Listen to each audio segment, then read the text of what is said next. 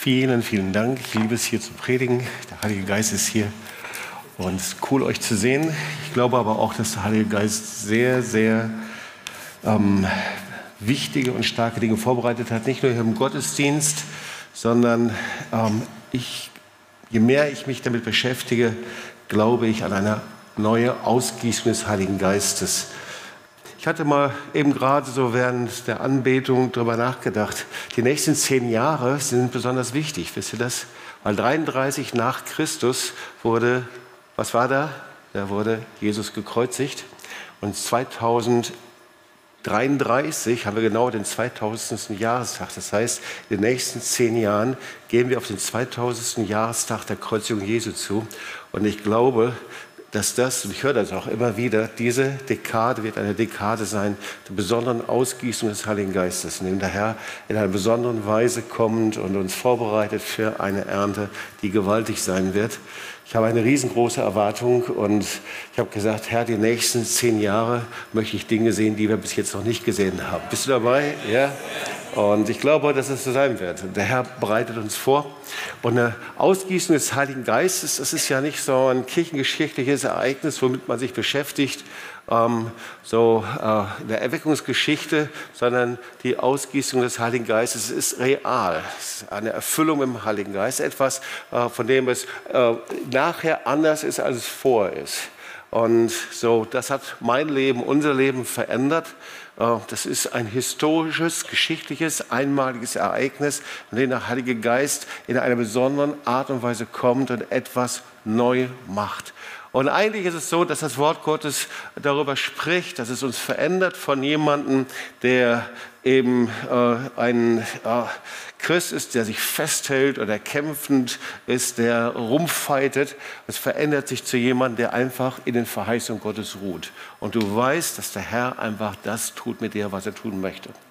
Und so, das ist auch mein Gebet für heute Abend, dass er dich berührt, dich erfüllt, dass er uns lehrt und dass er uns ein bisschen was auch von seinem Wesen zeigt. Weil das eine ist mit dem Heiligen Geist zu rechnen und von ihm zu sprechen, aber das andere ist, ihn zu kennen, zu wissen, wie der Heilige Geist sich bewegt. Und das ist doch schon auch sehr oft, auch bei Menschen, die lange mit Jesus unterwegs sind und den Heiligen Geist kennen, ist es doch auch oft so, dass ähm, ähm, wir denken, dass der Heilige Geist eine Macht, eine Kraft ist irgendwie, aber wir kennen ihn nicht als dritte Person der Gottheit. Das heißt, er ist Person, er hat Gefühle, er hat Empfindungen, äh, er, er kommt sehr gerne, er äh, wünscht sich und sehnt sich nach Gemeinschaft mit uns, aber genauso sehen wir eben auch im Wort Gottes, dass wir ihn verletzen können, dass wir betrüben können, dass der Heilige Geist auch einen Schritt zurückgeht. Ähm, und äh, manchmal merken wir das noch nicht mal. So, und so, ich möchte ein bisschen etwas darüber sprechen, über, ich habe es mal so überschrieben, über ein Leben in der Wachstumszone. Ähm, so habe ich es überschrieben. Und ähm, wir wollen uns gemeinsam einen, einen, Text anschauen, der sehr, sehr stark ist, äh, den du schon oft gelesen hast. Und der steht in Lukas 4, 16 bis 30. Ähm, so die Theologen nennen das die Antrittspredigt Jesus, aber es war wesentlich mehr und eigentlich war es auch keine Antrittspredigt. Äh, so, und das Ganze spielt sich in Nazareth ab. Vielleicht ähm, die, die Israel kennen, ähm, wenn du also ähm, über Tel Aviv dann Richtung See Genezareth fährst, dann ähm, fährst du am Karmel vorbei und dich kreuzt, dann kommst du über Megiddo und dann kommst du durch das Tal Megiddo. Und wenn du das dann immer weiter fährst, dann irgendwann mal 40 Kilometer vor äh, Kapernaum, vor dem See ähm, da ist auf der linken Seite ist dann eben Nazareth. Das sind dann auch heute noch die Schilder. Ja, damals damals gab es keine Schilder, aber heute ja, das moderne Nazareth. Es gibt auch das alte Nazareth. So 1986 äh, haben wir das besucht und waren dort bei arabischen Christen, haben dort übernachtet. Äh, Nazareth gibt es heute noch genauso. Das ist eben der Ort, an dem Jesus, so lesen wir es, aufgewachsen und erzogen worden ist. So ist der erste Vers in Lukas äh, 4. Und ich möchte mal ein paar Verse lesen. Und dann wollen wir uns mal diesen Text so ein bisschen mehr anschauen. Und er kam nach Nazareth, Lukas 4, Vers 16, wo er erzogen, wo er aufgewachsen war und ging nach seiner Gewohnheit am Schabbat in die Synagoge und stand und wollte lesen. Also das hat er regelmäßig am Schabbat getan, nach seiner Gewohnheit.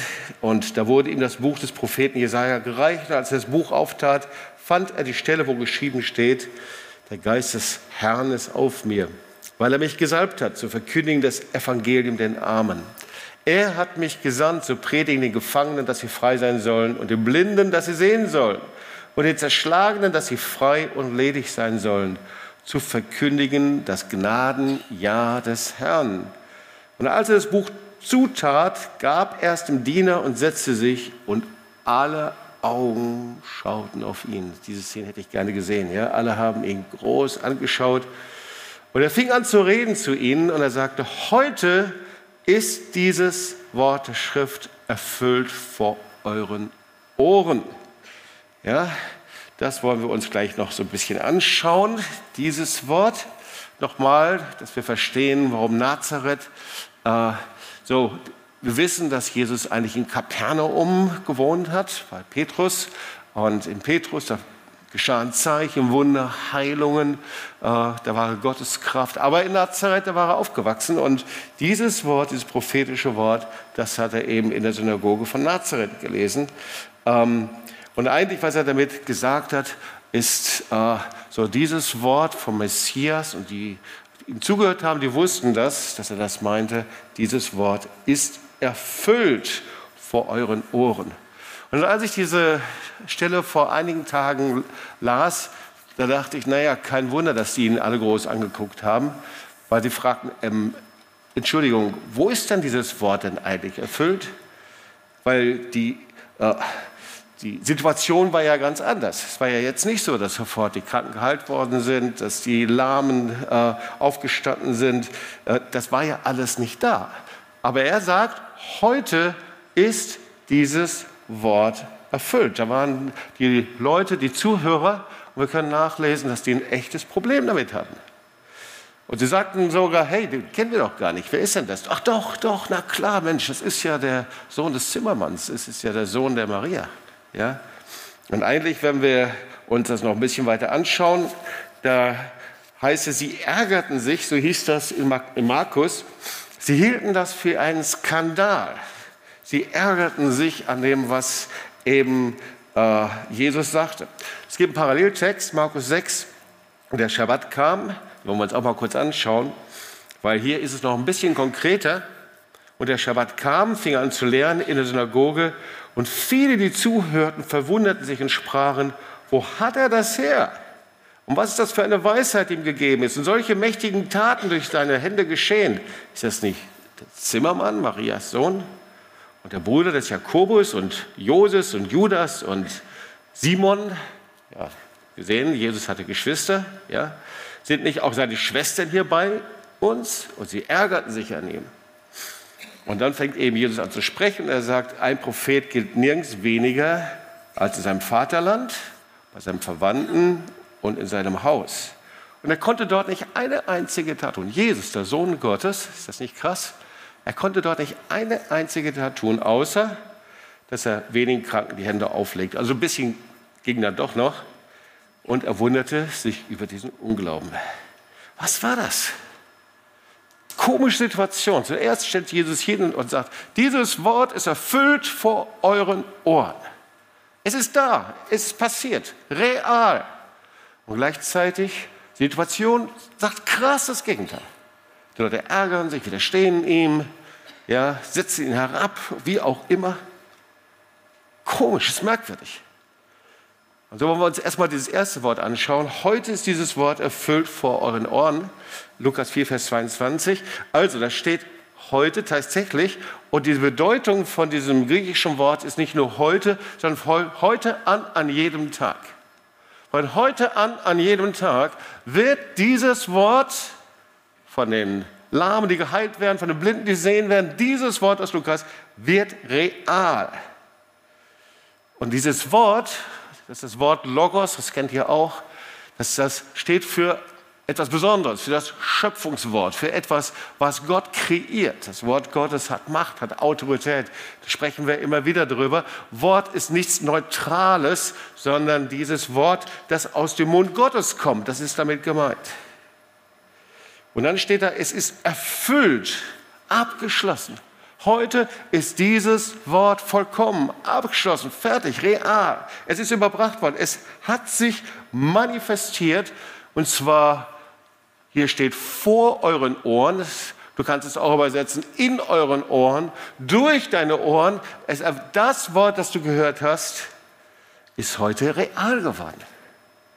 Nochmal, damit wir das erfassen.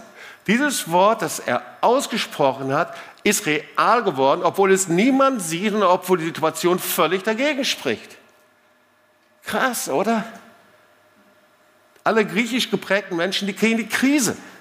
Alle Verstandesmenschen fassen es nicht. Aber das ist das, was Jesus sagt. Heute hat sich dieses Wort von jetzt, wie von jetzt an, an jedem Tag manifestiert und ist real geworden. Und alle schauen ihn an. Sagt, wie? Was ist mit diesem Sohn des Zimmermanns los? Hey, da werden nur wenige geheilt. Und sogar Jesus fängt dann an zu erklären, warum bei Elia nur einer gerettet wird und bei Naama nur einer. Also sehr wahrscheinlich war es wirklich so. Das sah nach außen gar nicht so doll aus. Und er wurde gemobbt, abwertende Bemerkungen, wer ist das denn? Und da steht da sogar noch mehr, und sie versuchten ihn zu töten und schließlich wurde er vertrieben. Was für ein krasser Gegensatz ist das denn?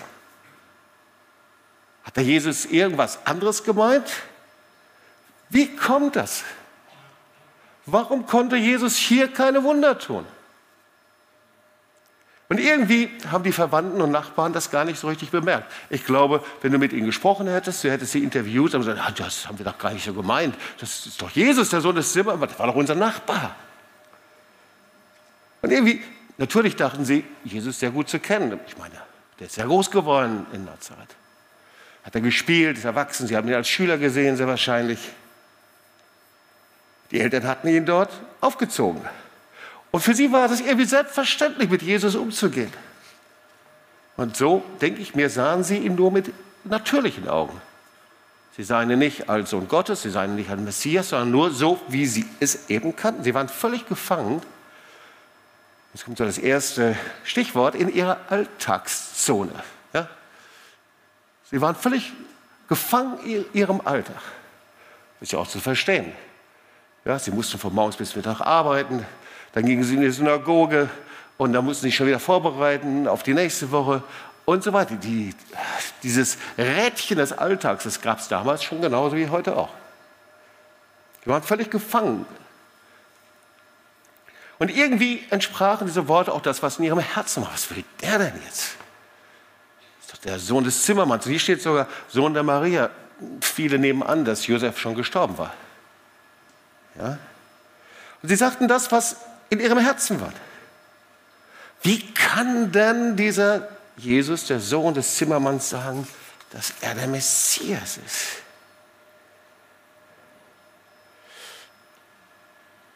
Und da passierte etwas, was die Zuhörer in der Synagoge gar nicht merken, weil alle Gedanken, was sie sagten, was sie über Jesus sagten, irgendwie, das manifestierte sich auch. Es wurde Existenz. Es war wie eine Wolke, die immer dicker, immer, immer dicker wurde. Eine Wolke des Unglaubens anscheinend. Und jedes Wort, das sie sagten, wer ist das denn? Das ist doch so eine Zimmermanns und was macht er denn hier? Der ist doch groß geworden und all diese Dinge, manifestierte sich später zu einem Ärger und sie ärgerten sich an ihn. Ärger ist nicht unbedingt sichtbar, ist ja innen drin, dieser Ärger. Aber dieser Ärger, hey, der chillt da rum. Der läuft da mit seinen Wanderjüngern von morgens bis abends rum, während wir hier arbeiten müssen. Das gibt's doch nicht. Typischer Vollzeitiger, von morgens bis abends, sie tun nichts, predigen nur sonntags und dann entspannen sie sich, trinken immer Kaffee. Frag mal Eddie jetzt, ja.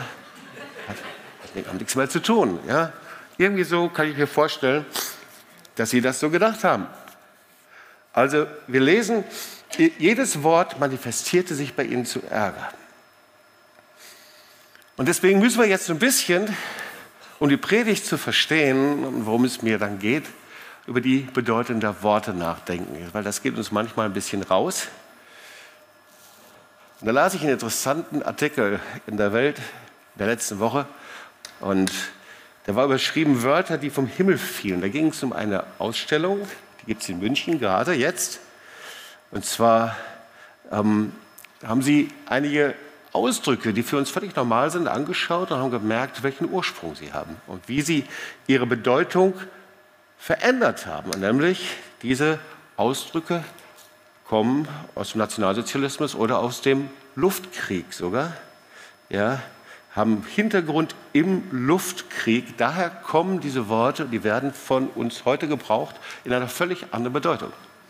Das heißt, Worte verändern sich und Worte haben Schöpfungskraft. Ja. Deswegen können sie sich verändern. Worte sind nicht neutral. So, ich sage euch mal so ein paar. Ich fand das so interessant. Also die haben echt einen gruseligen Hintergrund teilweise, aber wir, wir benutzen sie locker fröhlich. Zum Beispiel ähm, kommt jemand und kommt im Auto und sagt, jetzt habe ich mich aber verfranst. Kennt ihr das? Braucht das jemand von euch, das Wort Verfransen? Okay, also jetzt, ich mache jetzt hier keine Umfrage jetzt. Also, verfransen hat die Bedeutung sich verfahren, verlaufen und herumirren. In der Fliegersprache hatte der Navigator den Spitznamen Franz, der Pilot hieß Emil.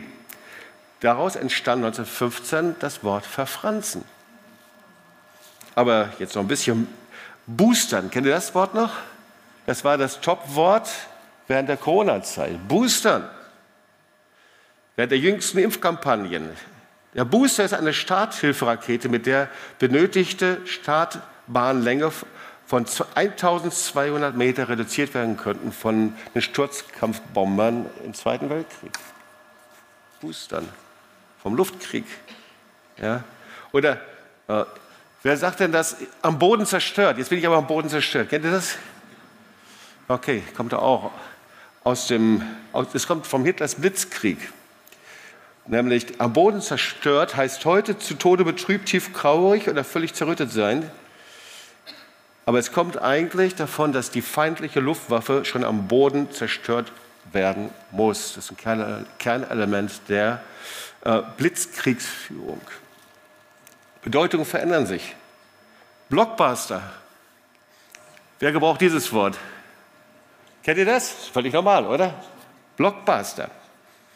Also hat heute die Bedeutung teurer, aufwendiger, viel beworbener und meist auch erfolgreicher Kinofilm. So gebrauchen wir es. Aber die eigentliche Bedeutung ist eine besondere schwere Bombe der Blockbuster der Briten, mit der im Zweiten Weltkrieg ganze Häuserblocks zerstört worden sind. Tja, Sprache verändert sich, oder?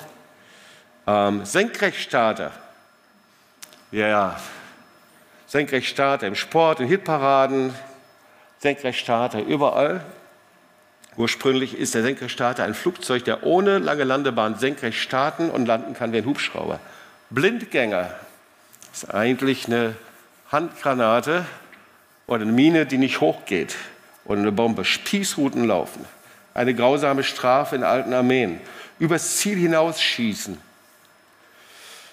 Bei der Artillerie ist das ein gefährlicher Fehler, wenn über das Ziel hinausgeschossen werden. Dann können die eigenen Leute getroffen werden. Tja, Worte, deren Bedeutung sich ändern. Worte haben eine absolute Kraft, eine Schöpfungskraft. Ja, habe ich schon oft darüber gesprochen. Ja, wenn du jemandem begegnest und du sagst, hey, äh, schön dich zu sehen, du siehst aber echt gut aus, du siehst entspannt, als freundlich, dann geht das Herz auf. Wenn du jemandem begegnest und sagst, Mensch, äh, du hast aber die letzten drei Tage nicht mal geschlafen, so wie du aussiehst, dann fühlst du dich nicht gut. Worte manifestieren sich. Und manchmal haben wir vergessen, welche Kraft unsere Worte in der unsichtbaren Welt haben. Ja, sie haben, weil sie vom Schöpfer in uns Menschen hineingelegt werden, haben sie die Kraft, etwas zu schaffen, etwas zu kreieren. Und oft ist es so, dass wir die Autorität die Macht der Worte, die der Herr dem Menschen gegeben hat, nicht richtig einschätzen.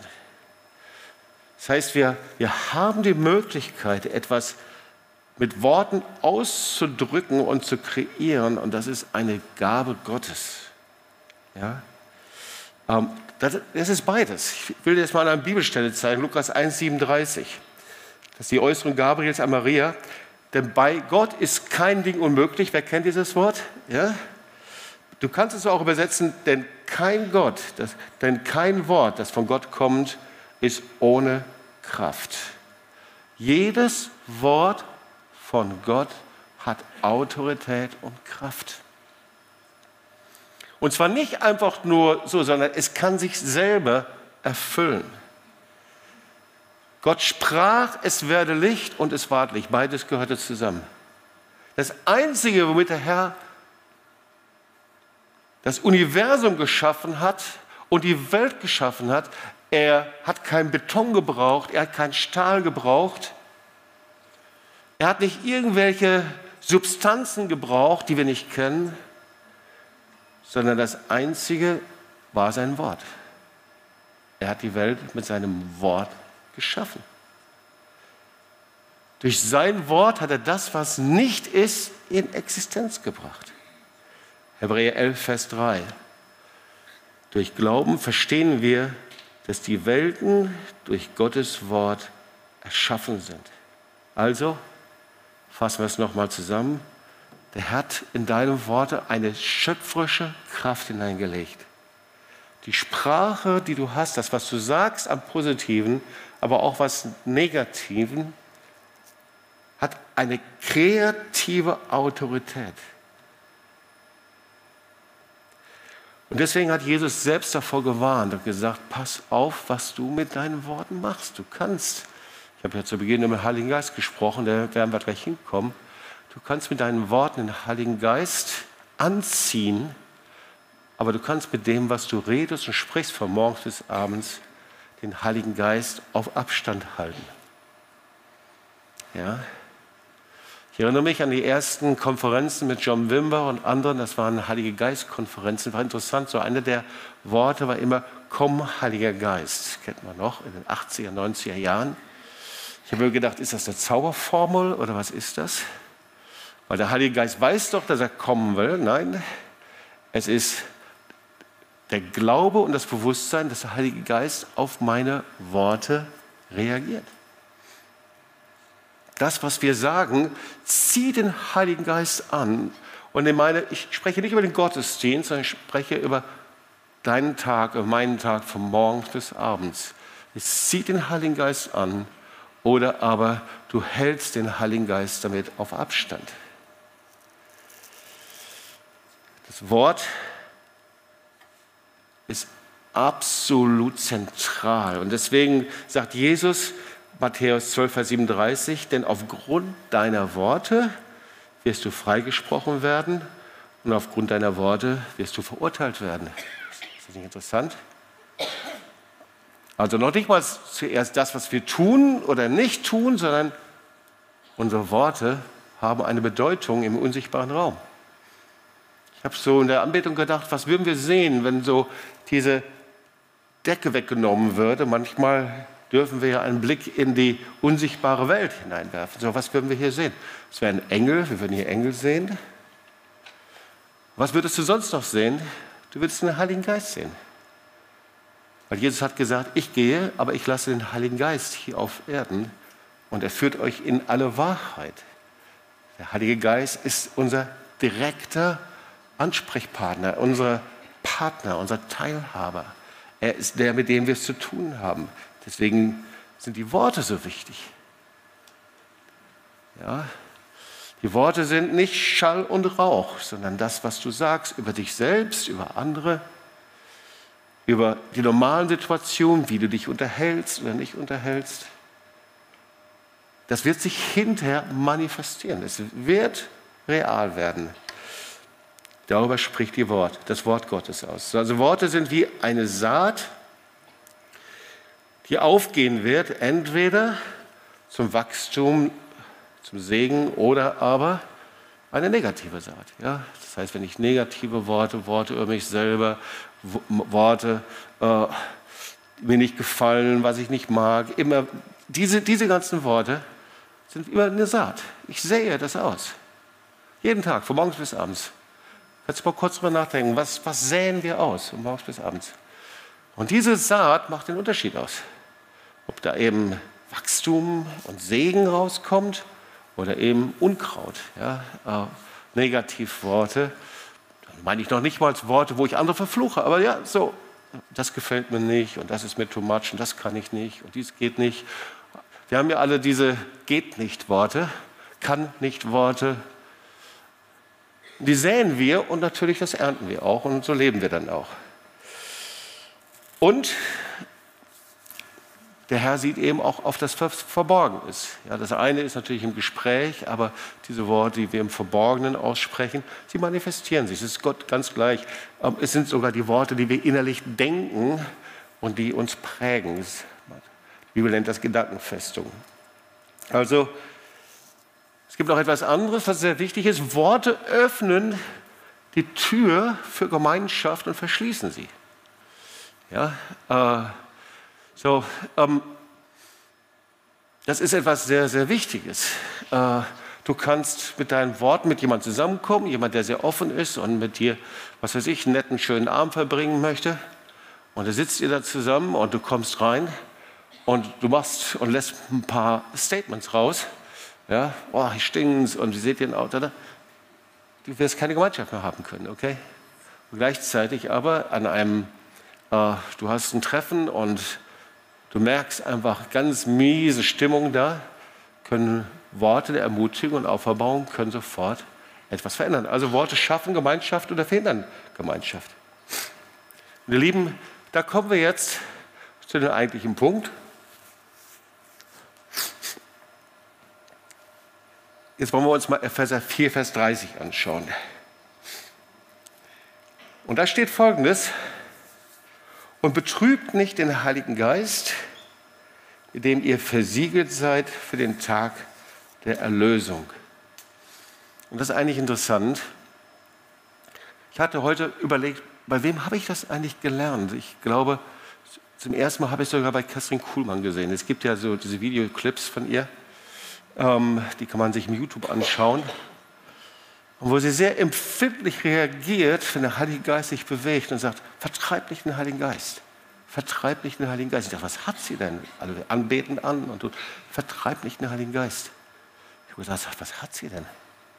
Das habe ich immer wieder auch bei Männern und Frauen des Heiligen Geistes erlebt.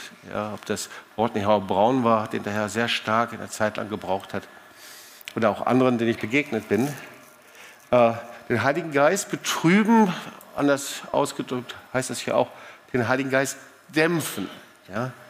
Und ich will mal kurz, dass wir uns diesen Satz anschauen, damit wir äh, den Zusammenhang dann bekommen zwischen Heiligen Geist dämpfen und betrügen und mit unseren Worten, wie sehr das zusammenhängt. Also ähm, dieser Satz betrübt nicht den Heiligen Geist, mit dem ihr versiegelt seid. Das äh, griechische Wort ist Lypeo. Ähm, andere Worte ist eben betrüben, traurig machen, verletzt ihn nicht. Man kann den Heiligen Geist verletzen. Ja, man kann ihn verletzen, man kann ihm wehtun. Oder aber die andere Bedeutung ist eben dämpfen. Und äh, so, wenn man ihn dämpft, dann ist das so etwas anders. Man schwächt das ab, was er tut. Relativiert, man macht es weniger. Man schränkt es ein, man fährt etwas runter. Ja, merkt man ja auch. So, wenn der Heilige Geist etwas getan hat, was er was macht und er unterwegs ist, kann man ganz leicht etwas herunterfahren. Ja? Äh, selbst in die Hand nehmen. Das ist damit gemeint, betrübt ihn nicht, verletzt ihn nicht, schwächt nicht ab das, was er tut. Ich spreche nicht über Manifestation, sondern ich spreche über die Wirkungen des Heiligen Geistes in jeder Form. Ja, ihr seid mit ihm versiegelt, steht hier. Trieb nicht den Heiligen Geist, mit dem ihr versiegelt seid. Und so, ihr kennt die Bedeutung des Siegels im Alten Testament und auch des Neuen Testaments. Äh, das Grab Jesu wurde zum Beispiel versiegelt, das heißt, niemand hatte Zugang. So, das heißt, unter Autorität zu stehen, da hat sonst niemand Zutritt. Und der König, der hatte einen Siegelring und äh, dieser königliche Siegelring, der sagte also, so, das, was da drin ist, dieser Inhalt gehört mir. Und wir sind versiegelt mit dem Heiligen Geist, heißt, wir gehören dem König. Das ist das Siegel drauf. Und umgekehrt, äh, den Heiligen Geist zu betrüben, heißt das Siegel aufzuweichen und aufzubrechen. Das heißt, dass nicht mehr Jesus der König ist, sondern ich selber wieder. Ja? Ähm, also den Heiligen Geist zu betrügen, ist Sünde. Ist etwas, ihn zu verletzen ist sogar noch mehr, sondern ich bin dann der Verursacher dessen, dass ich dem Heiligen Geist wehtue. Jesaja 63 ist das unheimlich gut beschrieben. Zuerst die Liebe Gottes. Er dachte, sie sind mein Volk. Und zuerst ist es über Israel geschrieben, aber dann natürlich auch über uns. Sie sagten, sie sind mein Volk, meine Kinder. Sicher werden sie mich nicht enttäuschen. Und ich denke, wir können uns da einfach mal hinstellen, das auch für uns hören. Sicher werden sie mich nicht enttäuschen. Und so half er ihnen aus ihrer Not. Denn wenn sie in Bedrängnis waren, dann litt er auch. Immer wieder ist er durch seinen Engel zu ihnen gekommen und hat sie gerettet. Er befreite sie damals vor langer Zeit, einfach weil er sie liebte und Mitleid mit ihnen hatte. Er nahm sie auf die Arme und trug sie Tag für Tag. Wow, was für ein starkes, starkes Wort. Und dann Vers 11. Sie aber waren widerspenstig und betrübten seinen Heiligen Geist. Da wurde er ihnen zum Feind und kämpfte selbst gegen sie. Wow, was für Auswirkungen, wenn wir den Heiligen Geist wehtun, in ihn verletzen. Und wir wissen das, der himmlische Vater ist da ganz empfindlich. Also unsere Worte können den Heiligen Geist ehren oder wir können ihn mit unseren Worten einschränken, abmildern. Unsere Worte können das relativieren, was der Heilige Geist tut. Relativieren ist den Wert wegnehmen, die Kraft wegnehmen, indem wir das dämpfen, indem wir das abmildern. Unsere Worte haben die Macht, den Heiligen Geist zu verletzen und herabzusetzen. Ja, hier vielleicht diesen Satz.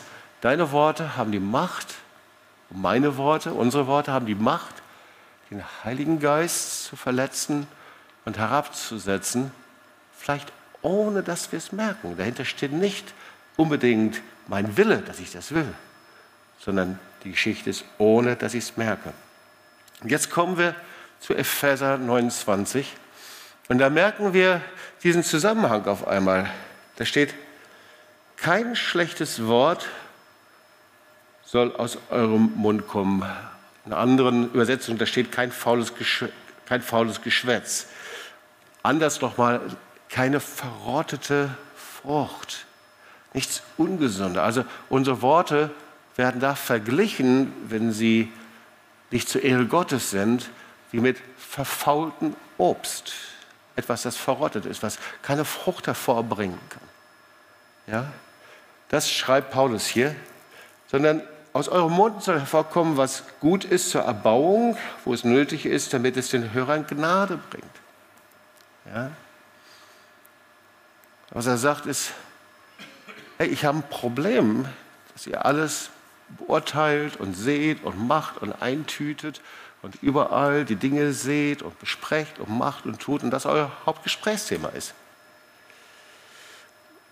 Also hier geht es um die Worte und dann hast du die Verbindung, weil Worte die Gemeinschaft bringt, da steht weiter, und betrübt nicht den Heiligen Geist Gottes, mit dem ihr versiegelt worden seid für den Tag der Erlösung. Hier siehst du beides. Redet was gut, was erbaut, was notwendig ist. Baut auf und bitte betrübt mit euren Worten nicht den Heiligen Geist. Verletzt ihn nicht, schwächt das doch nicht ab, was er tut. Warum ist das so? Weil ich glaube, das müssen wir noch ein bisschen besser verstehen. Das große Geschenk des Heiligen Geistes ist die Gemeinschaft. So, wir wissen, Jesus ist das Wort und der Vater, der himmlische Vater steht für die Liebe und der Heilige Geist, der steht für die Gemeinschaft. 2. Korinther 13, Vers 13. Die Gnade unseres Herrn Jesus Christus, die Liebe Gottes und jetzt kommt die Gemeinschaft, seht ihr hier, des Heiligen Geistes, sei mit euch allen. Das ist seine große Gabe, das ist das, was er ist, Gemeinschaft. Krass. Ja? Philipper 2, Vers 1. Ist nun bei euch Ermahnung in Christus, Trost der Liebe, Gemeinschaft des Geistes ist herzliche Liebe und Barmherzigkeit. Gemeinschaft. Das griechische Wort ist uns bekannt, das ist Koinonia. Und deswegen, was passierte, als der Heilige Geist auf die Jünger kam, Pfingsten und Petrus predigte, da wurde die Gemeinde gegründet und dann lesen wir Apostelgeschichte 2, Vers 42 und sie hatten Koinonia, sie hatten Gemeinschaft des Heiligen Geistes in den Häusern. Also beides gehört zusammen. Es ist immer eine Frucht des Heiligen Geistes, es ist Gemeinschaft. Und zwar nicht nur Gemeinschaft eben untereinander, sondern eben die Gemeinschaft mit dem Heiligen Geist. Und nochmal, wie oft betrügen wir den Heiligen Geist? Wie oft ist das in unseren Gedanken, Worten, wo wir den Heiligen Geist auf unseren Alltag reduzieren, indem wir sagen, was machbar ist und was nicht machbar ist. Also in diese Alltagszone einsperren. Okay? Und ich möchte das an einer Szene zeigen. Also klar, wir betrüben den Heiligen Geist, wenn wir sündigen und schuldig und, und darüber spreche ich jetzt nicht. Ich spreche über etwas anderes, was ähnlich ist, aber noch schlimmer. Also eine Szene, die vielleicht viele von euch schon mal erlebt haben. Ähm, man verletzt sich ja am meisten, wenn man sich liebt. Jemand, den du nicht so nahe stehst, der kann dich nicht so leicht verletzen. Aber wenn du jemanden sehr, sehr nahe stehst, den kannst du verletzen. Und du kannst andere verletzen, du kannst selber auch verletzt werden. Also stell dir mal vor, da ist also, das ist jetzt gespielt, das ist eine Szene, da ist also der Mann und das ist die Frau. Und der Mann, der wirbt um seine Frau, er liebt seine Frau und sagt, ich liebe dich. Hey, morgen, Nachmittag, da werden wir Gemeinschaft, wenn wir Zeit haben verbringen. Ich habe so einen Wunsch, mit dir zusammen zu sein. Hey, mein Herz, ich liebe dich. Ja, und, und er drückt es glaubwürdig aus und sie arbeiten auf diesen Moment hin, in dem sie zusammen sein werden. Und die Frau genauso auch. Sagte, wow, ich freue mich, ich warte auf dich. Und sie bereitet alles vor. Sie wollen schön zusammen essen, sie macht es sehr schön. Kerzen auf dem Tisch, Deko, alles herrlich, alles schön. Niemand sonst da. Und dann kommt der Mann rein und sie freut sich schon, hat sich was Hübsches, Hübsches angezogen. Und sie will ihn begrüßen, ihn in den Arm nehmen und, und alles in ihr sagt, wow, ich freue mich so sehr auf die Zeit, die wir zusammen haben. Und kurz vorher schaut er auf seine Uhr und sagt so, ich habe echt wirklich viel zu tun. Heute klappt es leider nicht. Ich muss gehen. Was macht das mit der Gemeinschaft? Ist verletzt, oder? Umgekehrt kann man es genauso sagen. Ja, der Mann ist da, er wartet, die Frau kommt irgendwie von der Arbeit. Und dann kurz bevor sie ihre Zeit haben und sie wollen was Schönes zusammen machen, das Handy klingelt und sagt, tut mir leid.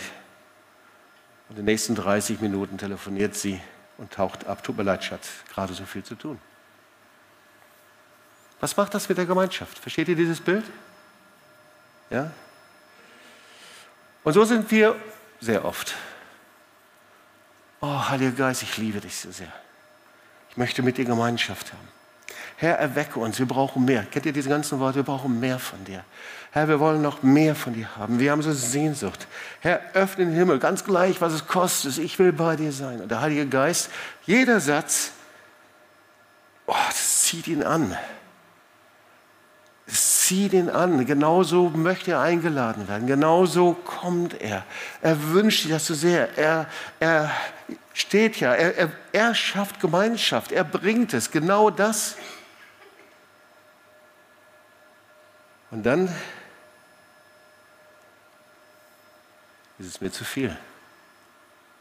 Auf einmal bin ich und merke, wie ich meine Alltagszone eingepackt bin. Heiliger Geist, nee, weißt du, was ich alles machen muss? Wir verschieben es auf nächste Woche, oder? Ich schaffe das nicht. Ein anderes Mal auf jeden Fall gerne. Und wirklich, ich, ich wünsche mir Erweckung, echt, total. Aber das nächste Mal. Und der Heilige Geist, der möchte nicht mit dir über Erweckungsgeschichten nachdenken, sondern über Gemeinschaft haben mit dir. Verstehst du? Deine Worte und deine Gedanken haben, auch wenn sie sachlich richtig sind, und das ist der Punkt, es ist ja nicht, dass die Dinge sachlich falsch wären, dass nicht zu tun wäre, Dinge zu machen, auch wenn sie sachlich richtig sind.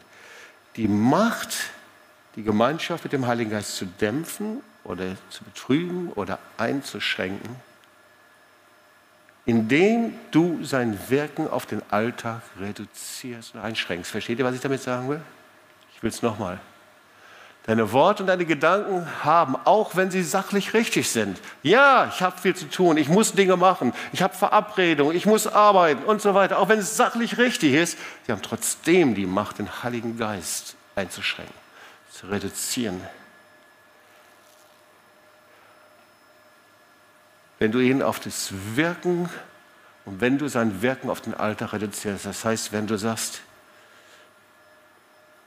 dass mein tägliches Leben, mein Alltag über der Gemeinschaft mit dem Heiligen Geist steht.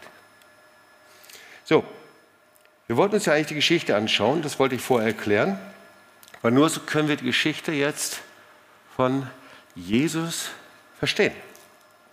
Markus 6, die Parallelstelle nochmal. Die Frage war ja, warum konnte Jesus in Nazareth keine Wunder tun? Und als der Sabbat kam, ich lese das nochmal, fing an zu lehren in der Synagoge. Viele, die ihm zuhörten, verwunderten sich und sprachen, woher hat er das? Und was ist das für eine Weisheit, die ihm gegeben ist? Und solche mächtigen Taten, die durch seine Hände gegeben ist. Wo hat er das? Ist er nicht der Zimmermann, Marias Sohn? Und der Bruder des Jakobus und Joses und Judas und Simon sind nicht aus seine Schwester. Guck mal, die ganze Familie, die ist hier bei uns. Und sie ärgerten sich an ihm. Da waren die Menschen, die in Nazareth wohnten. Und die hatten Probleme mit der Vollmacht Jesu, mit der Autorität Jesu. Sie hatten Probleme mit dem, dass Jesus sagte, dass er nicht darüber sprach, dass er der Sohn des Zimmermanns wäre, das war er ja, sondern er sprach über was ganz anderes, sagte, ich bin der Messias, der kommt. Und jetzt bin ich hier. Heute ist das Wort erfüllt vor euren Ohren. Und während sie ihn sahen, fingen sie an, mit ihm zu kämpfen. Versteht ihr? Ähm, sie werden, ab die griechische Übersetzung ist, sie reduzierten es. Wir kennen den doch. Eigentlich war es eine Art Mobbing, was sie machten. Mobbing ist abqualifizieren, abwerten, beurteilen. Das ist die Bedeutung. Sie setzten ihn herab. Jemand den Wert absprechen. Je näher man sich kommt, je mehr man sich kennt, desto leichter ist es übrigens, über den anderen hinwegzugehen. Und so war es irgendwie bei Jesus. Und bei den Menschen passierte etwas mit ihren Worten und in ihrem Geist, dass wir hinterher lesen können, Jesus konnte nichts tun. Er fand keinen Glauben in der Vaterstadt. Die hatten ja nichts gemacht, die hatten kein Messer, die hatten keinen Revolver in der Hand, die haben ihn nicht bedrängt oder irgendwie sowas, sondern es manifestierte sich nur durch ihre Gedanken und durch ihre Worte. Nichts anderes. Wir kennen den doch. Das ist doch der Sohn Marias. Ihr fand kein Glauben, sondern er fand nur Unglauben. Und interessant ist, dass dieser Unglaube, sagte, auf das Vaterland, die Verwandten, das Haus, also auf die Heimat und Familie begrenzt war. Hatte ich, kenne ich doch. Ich weiß doch, wie du groß geworden bist, Felix. Ich weiß doch, was du warst früher, Stefan. Ich weiß doch, was Sie reduzierten ihn auf sein altes Leben. Jedes ihrer Worte, ihre Gedanken hatte Auswirkungen. Jesus wollte und konnte nichts tun. Wir wollen in eine neue Dekade reingehen des Heiligen Geistes, oder? Und ich habe versucht, dich etwas zu lehren über den Heiligen Geist, was er liebt oder auch wie wir mit unseren eigenen Worten, Gedanken ihn auf Abstand halten. Es ist ja nicht so, dass er weg ist. Er ist so gnädig und herrlich. Aber willst du wirklich nur so leben, dass du im Gottesdienst nur seine Gegenwart erlebst und dann du fünf Tage in Trockenheit und Wüst und Sieglosigkeit bist? Willst du wirklich so leben, dass du nicht jeden Tag, Tag für Tag seine Gegenwart und Durchbrüche erlebst, Zeichen Wunder erlebst, dass er dich powervoll gebraucht? Ich glaube, so wollen wir alle leben, oder? Möchtest du so leben, dass der Heilige Geist attraktiv, dass er kommt und dir begegnet? Dass er dich erfüllen und segnen kann? Und da wollen wir zusammen beten. Und ich habe da drei oder vier Punkte. Wenn ich jetzt so über den Heiligen Geist gesprochen habe, wie man ihn in Worten dämpfen kann, überleg einfach mal, was so das ist, was du so von morgens bis abends sagst. Über dich selbst. Manche sind festgebunden und haben sich selber wie in eine Kette gelegt, weil du von morgens bis abends sagst, was du nicht kannst, was du nicht bist, wer du nicht bist, was du nicht hast, was du weniger hast als andere. Denk mal drüber nach. Warum das so schwer ist, die Situation, warum das so katastrophal ist, warum dein Arbeitstag so mies ist, warum das tausend Dinge. Und jeder Satz manifestiert sich und legt sich wie ein dicker, fetter Ring um dich herum. Und da kommst du kaum raus, wenn du nicht irgendwann mal die Kette zerbrichst. Und sagst, ich ändere das, ich zerbreche das, ich höre auf damit. Wenn es wirklich so ist, dass jedes Wort sich manifestiert und Kraft, eine schöpferische Kraft hat, ich will aufhören, so einen Wall um mich herum zu bauen. Das Zweite ist, hast du den Heiligen Geist auf deine alltäglichen Möglichkeiten reduziert. Ja, was heißt das? Der Heilige Geist liebt es, uns um Dinge zu bitten, die wir in unseren normalen Möglichkeiten eben nicht tun können. Hast du es auch schon mal festgestellt? Er wählt, wie er will. Er will immer, dass wir ausbrechen aus unserem Rahmen. Und da ist der ständige Feind. Ja? Soweit ich mich zurückerinnern kann, der hat uns immer darum gebeten, um irgendwelche Dinge. Und seit Gründung der TOS, wirklich seit Gründung der TOS, hat es immer die Stimme gegeben, es ist zu viel, ich kann es nicht, ich schaffe es nicht. Da waren wir 10, 15, 20 Leute. Okay? Weil das hat nichts mit der Arbeitsaufwand zu tun. Natürlich, man muss es anschauen, was man macht, was man viel macht. Wir orientieren uns nicht an Leistung. Aber es gibt ein Geheimnis vom Heiligen Geist. Er bittet uns um Dinge, die wir normalerweise nicht tun würden. Vielleicht zum Beispiel, dass er dich zieht heute, weil du weißt, dass dein Leben noch nicht Jesus gehört. Wenn du heute vor Jesus stehen würdest und äh, Du wärst direkt vor ihm. Du wüsstest nicht, ob du gerettet bist, ob du ewiges Leben hast. Dann ist für dich heute der Schritt, dass du nach vorne kommst, für dich beten lässt und dein Leben Jesus gibst, existenziell lebensnotwendig. Der Heilige Geist bittet uns um Dinge. Ich weiß noch, wie der Heilige Geist mich darum gebeten hat, in einem Gottesdienst wie diesem, dass ich nach vorne komme und für mich beten lasse. Mein Herz schlug und äh, ich kenne, ich weiß, was das ist. Ich habe gedacht, alle schauen auf mich, aber eigentlich hatten die anderes zu tun, als auf mich zu schauen. Der Heilige Geist bittet uns um Dinge. Ich weiß noch, als der Heilige Geist zuerst mal gekommen ist und ich Sprachen gebeten habe. Der Heilige Geist bittet unsere Grenzen zu sprengen. Ganz gleich, wie lange wir unterwegs sind. Nicht genau, 50 Jahre, wie lange 55 Jahre, 60 Jahre, keine Ahnung. Charlotte wird es mir sagen. Ja. Der Heilige Geist hört nicht damit auf. Und dient in der Mission. Das wird nicht aufhören. Das wird nicht einfach so sein, so, jetzt ist es. Wir müssen aufhören, ihn unsere Möglichkeiten und Unmöglichkeiten des Alltags zu reduzieren. Und deine Worte kreieren Wachstum und hindern Wachstum. Bei dir selbst, Familie, Arbeit. Es ist so gut, dass wir diese Worte zum Herrn bringen, womit wir uns festbinden. Vielleicht sogar, dass du heute einfach mal einen Test machst und sagst, ich schmeiße das wirklich raus. Ich möchte so leben, dass ich angenehm bin für den Heiligen Geist. Es kann sein, dass du morgens aufstehst und sofort einen Encounter hast mit seiner Herrlichkeit, mit seiner Gegenwart. Sofort. Kann sein, dass du heute Abend nach Hause gehst und du machst es ein bisschen anders als sonst und du betest den Herrn und sofort kommt Gott. Oder du bist hier und legst es nieder, gehst ins Tabernakel und sagst, Herr, ich gehe nicht raus, bis ich dir begegnet bin. Und Gott kommt sofort. Es ist in deiner Hand.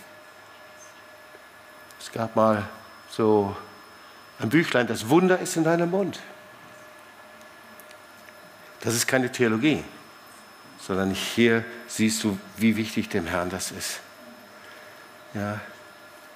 Und ich frage mich, welches Wort soll heute bei dir in Erfüllung gehen? Jesus stand da und er hat dieses herrliche Wort vorgelesen. Der Geist des Herrn ist auf mir, weil er mich gesalbt hat, so verkündigen das Evangelium in Amen. Er hat mich gesandt zu predigen den Gefangenen, dass sie frei sein sollen. Welches Wort soll in Erfüllung gehen?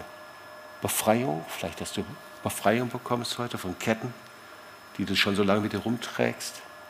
Befreiung von Drogen, Pornografie, Unreinheit. Befreiung von Gedankenzwängen. Wie wäre es damit? Befreiung von Ängsten.